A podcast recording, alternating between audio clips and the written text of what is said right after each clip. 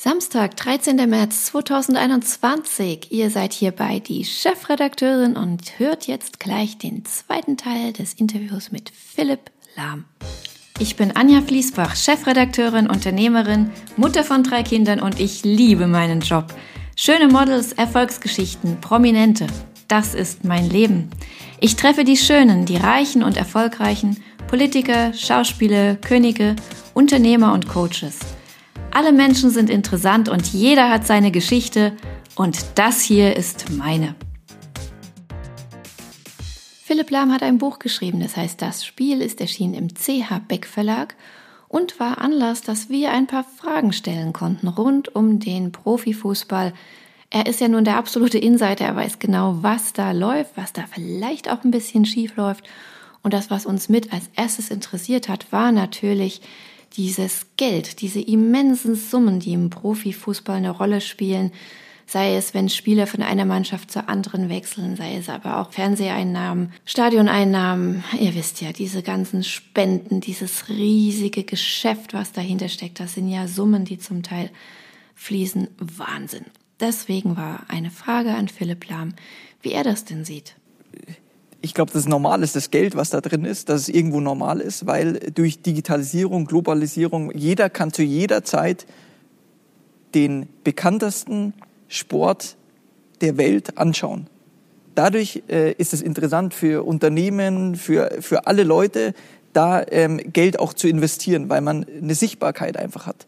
Äh, dadurch ist sehr, sehr viel äh, Geld äh, im Umlauf. Ob das immer gut ist, äh, können wir das Beispiel vielleicht Barcelona nehmen. Ich glaube, dass es nicht gut ist. Aber es gibt den Profifußball und den wird es weitergeben. Und da wird verdammt viel Geld äh, verdient, ausgegeben. Das wird so sein. Und die Balance zu bekommen oder zu sagen, es gibt diese zwei Bereiche, einmal den Profifußball und einmal den Amateurbereich. Und beide sind enorm wichtig. Der Profifußball, der über die Stadt hinaus in die Welt getragen wird, äh, der Fans überall hat, der Fußballverein, aber vor allem auch der Amateurverein, der Heimatverein an seinem Ort, der wichtig für die Gesellschaft, der in die Gesellschaft hineinwirkt, der Sicherheit den Leuten gibt, der Gemeinschaft gibt, der Regeln gibt, Regeln zu anerkennen, zu akzeptieren.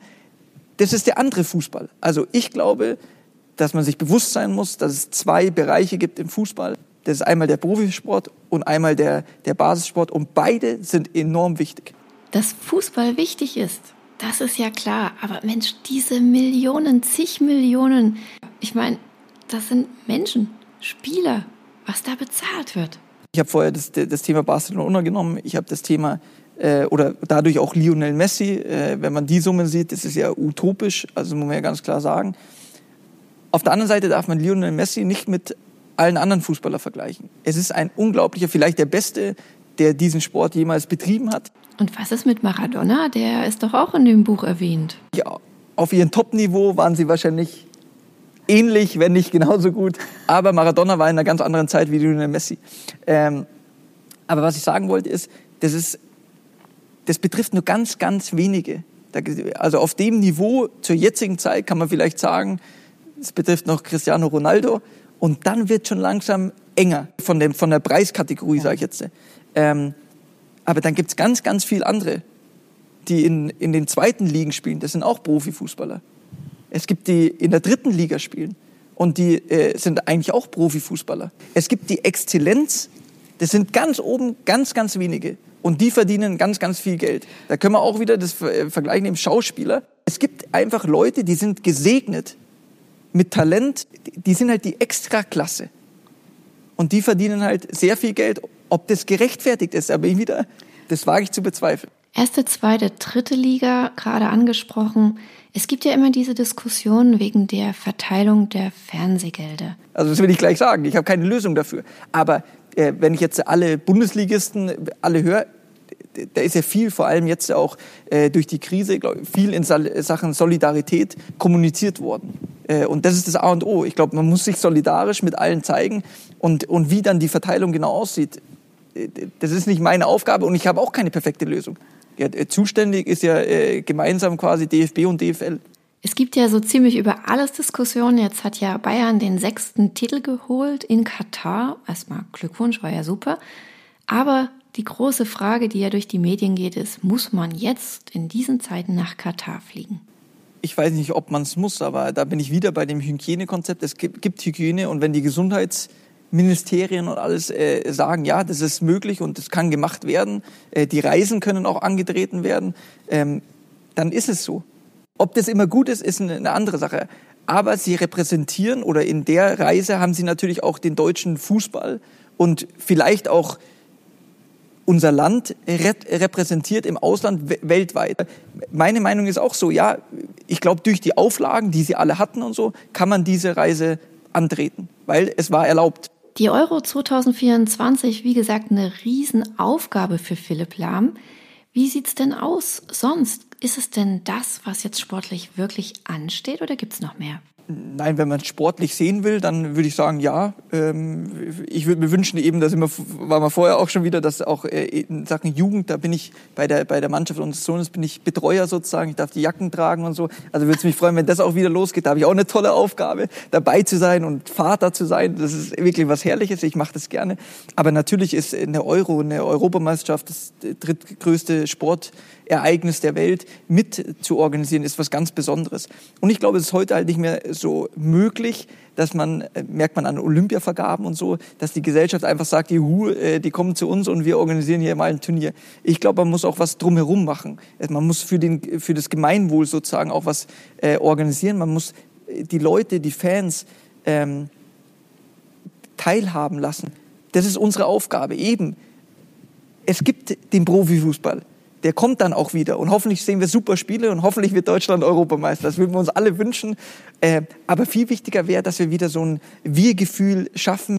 Da kann die Euro, glaube ich, so ein, so ein Gemeinschaftsereignis, kann da schon ähm, vieles bewegen, denke ich. Ja, das hoffen wir. Wir freuen uns auf jeden Fall drauf und ich bin mir sicher, diesmal klappt's. Okay, Philipp Lahm. Das Buch ist ja auch, ähm, geht ja immer wieder um die Schule des Lebens, um Werte. Die Frage ist, Freundschaft und Neid im Fußball sollen ja angeblich nah beieinander liegen. Natürlich, es ist ein Konkurrenzkampf. Also ich würde sagen, in den ersten Jahren, ich glaube, da ist immer auch wieder im Vergleich zwischen Basis, Breitensport und Profifußball. Also im Profifußball ist der Konkurrenzkampf einfach enorm da. Also es geht immer, vor allem in Jugendleistungszentren auch, eine Runde, eine Altersstufe hochzukommen, eine Altersstufe hochzukommen. Es geht immer so weiter, bis man hoffentlich irgendwann Profi ist und da hört es ja nicht auf. Klar, der Konkurrenzkampf ist immer da, der Wettbewerb ist immer da, der macht ja auch teilweise interessant, aber es geht beides. Also ich muss nicht mit jedem befreundet sein, so wie ich denke ich mal in der Schule, in der Klasse bin ich auch nicht mit jedem befreundet gewesen, sondern ich ziehe mir meine richtigen Freunde heraus oder Freundinnen. Ähm, und genauso ist es im Fußball. Ach, wenn man so zuhört, denkt man schon, es wäre ja doch ein guter Bundestrainer. Aber das Thema hatten wir ja schon im ersten Teil des Interviews. Einfach mal eine Folge zurückschalten, wenn ihr wollt.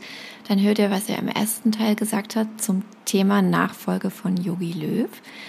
Aber hm, Mensch, wäre das nix? So ein Trainerjob, Bundestrainer? Hm? Doch nochmal nachfragen?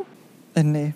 Also ich kann es mir einfach nicht vorstellen. Also man soll nie, nie sagen, aber ich kann es mir null vorstellen. Das tagtäglich auf dem Platz, also das kann ich mir einfach nicht mehr vorstellen. Deswegen würde ich das ausschließen.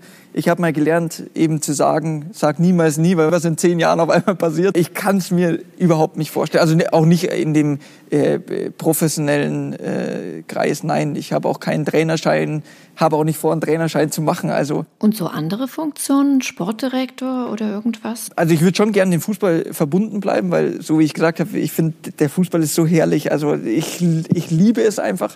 Ähm, ich weiß nicht, was kommen wird. Also ich habe jetzt auch gerade äh, vorher festgestellt in, in unserem Gespräch, äh, drei Jahre sind es nur noch bis zur Euro 2024 oder gut drei Jahre. Ähm, bis dahin habe ich eine tolle Aufgabe, eine, eine, schöne Aufgabe, die mich absolut erfüllt. Was danach passiert, ich weiß es nicht. Aber ich glaube, danach werde ich erstmal ein bisschen wieder, vielleicht äh, ein bisschen Abstand gewinnen zum Fußball auch wieder, also auf der professionellen Ebene. Ähm, was dann kommt, ich weiß nicht. Aber es sind ja schon ein paar aus dieser Generation jetzt in Funktionen tätig. Also der Weg scheint ja doch in diese Richtung zu gehen, zumindest bei den ehemaligen Kollegen. Finde ich aber auch wieder gut, dass äh, also eine neue Generation jetzt äh, Verantwortung im Fußball in ihren Vereinen sozusagen übernimmt. Rolfes bei Leverkusen, äh, Sebastian Kehl äh, bei Dortmund. Die, die auf dem Top-Niveau gespielt haben, die sollen den Fußball auch genau in Verantwortung vollen ähm, Rollen dann auch wieder weiterführen. Was auch immer wieder ein Thema ist, das sind die ewigen Sieger, immer wieder ganz vorne Bayern München. Ja, wird das irgendwann mal ein bisschen abwechslungsreicher? Da, da muss ich leider gleich ein bisschen was vorne wegschicken. Ich glaube, es wird schwer in den nächsten Jahren. Also irgendwie Bayern von da oben. Sie haben einfach in den, in den ja, letzten vier Jahrzehnten, würde ich mal sagen, so viel richtig gemacht und waren in so vielen Bereichen der, der Vorreiter, wirtschaftlich äh, gesehen, äh, Marketing, Merchandising, sie das Maß aller Dinge. Wirtschaftlich ist ja das eine, aber die kriegen das ja auch sportlich immer super hin. Ich, äh, was ich wichtig finde, ist äh, Kontinuität auf wichtigen äh, äh, Positionen. Also wenn man jetzt den Trainer nimmt, äh, aber auch Vereinsführung, dann Fußballwissen, was glaube ich auch immer eine Stärke des FC Bayern war, dass da Leute waren, die das alles auf Top-Niveau erlebt haben, die genau wissen, wer ist gut, wer passt zusammen. Ähm, äh, Franz Beckenbauer, Uli Hoeneß, Karl-Heinz Rummenigge, äh, Bratzo Salihamidzic, Oliver Kahn. Also das zieht sich ja durch. Das ist eine große Stärke des FC Bayern und das würde ich mir auch bei anderen Vereinen wünschen. Da steckt noch so viel mehr dahinter, weil die Vergangenheit hat Bayern einfach sehr, sehr viel richtig gemacht. Und den Vorsprung aufzuholen, es gibt Weltmarken, auch im Fußball. Die Top-Marken sind begehrt einfach. Die besten Spieler gehen in der Regel nicht zum anderen Bundesligisten, sondern die gehen dann zum FC Bayern. Das ist die Ausnahmestellung. Bayern kann sich einen Spieler anschauen und holt den dann von dem Verein äh, zu sich, wenn der, wenn der sehr, sehr gut ist. Ich kann die Fans natürlich verstehen. Auf der anderen Seite ist es halt wieder Spitzensport. Da geht es dann auch um persönlich weiterzukommen, einen Schritt weiter zu machen. Und Manuel Neuer ist zweierlei Hinsicht ein gutes Beispiel, finde ich. Auf der einen Seite hat er sich mit Schalke, das ist sein Herzensverein gewesen, wahrscheinlich bis heute immer noch auch. Ähm, aber er hat sich zu 100 Prozent mit dem FC Bayern identifiziert dann. Und das ist auch eine, also er, er war beim anderen Verein, hat da sein Herz gegeben dafür, geht zum nächsten Verein und gibt da auch wieder sein Herz. Und er ist sehr, sehr erfolgreich gewesen. Und ob er das mit Schalke erreicht hat, was er mit Bayern erreicht hat, das wage ich zu bezweifeln. Hm, das könnte wohl stimmen. okay. Viele erfolgreiche Menschen, auch Fußballer, haben ja auf ihrem Weg oft Mentoren, die einen großen Einfluss haben. Wie war das denn bei Philipp Lahm? Boah, das ist wirklich schwierig zu beantworten, weil man, also in so einer Karriere trifft man viele Mitspieler, ähm, die mich alle irgendwo auf irgendeine Art und Weise geprägt haben, vor allem aber auch Trainer. Und da will ich auch wieder anfangen, das geht bei meinem ersten Trainer los. Wie wichtig ist so ein erster Trainer? Wenn ich da keinen Spaß habe, wenn der keinen Spaß vermitteln kann, bin ich auch aber mal ganz schnell wieder weg. Das ist ja bei Lehrern das Gleiche. Ne? Du kannst einen Schüler für ein Fach begeistern oder eben nicht. Oder für ein Musikinstrument, wenn du da Lehrer bist. Du kannst ja jemanden zum Klavier spielen animieren oder der hasst das. Es ist so viel abhängig wirklich von den Lehrern oder von den Menschen, denen man begegnet oder dann eben von den Trainern. Aber was waren denn jetzt die besten Trainer? Also es gibt so viele, so viele Trainer, äh, die mich wirklich geprägt haben. Pep Guardiola, taktisch gesehen, unglaublich. Also äh, im hohen Alter damals eben was Neues wieder zu bekommen und neue Ideen. Ähm, also ganz speziell Felix Magath, der mich zum Profi gemacht hat, der war auch ein exzellenter Trainer, weil er auf diesem Niveau auch Fußball gespielt hat. Er hat absolutes Fachwissen.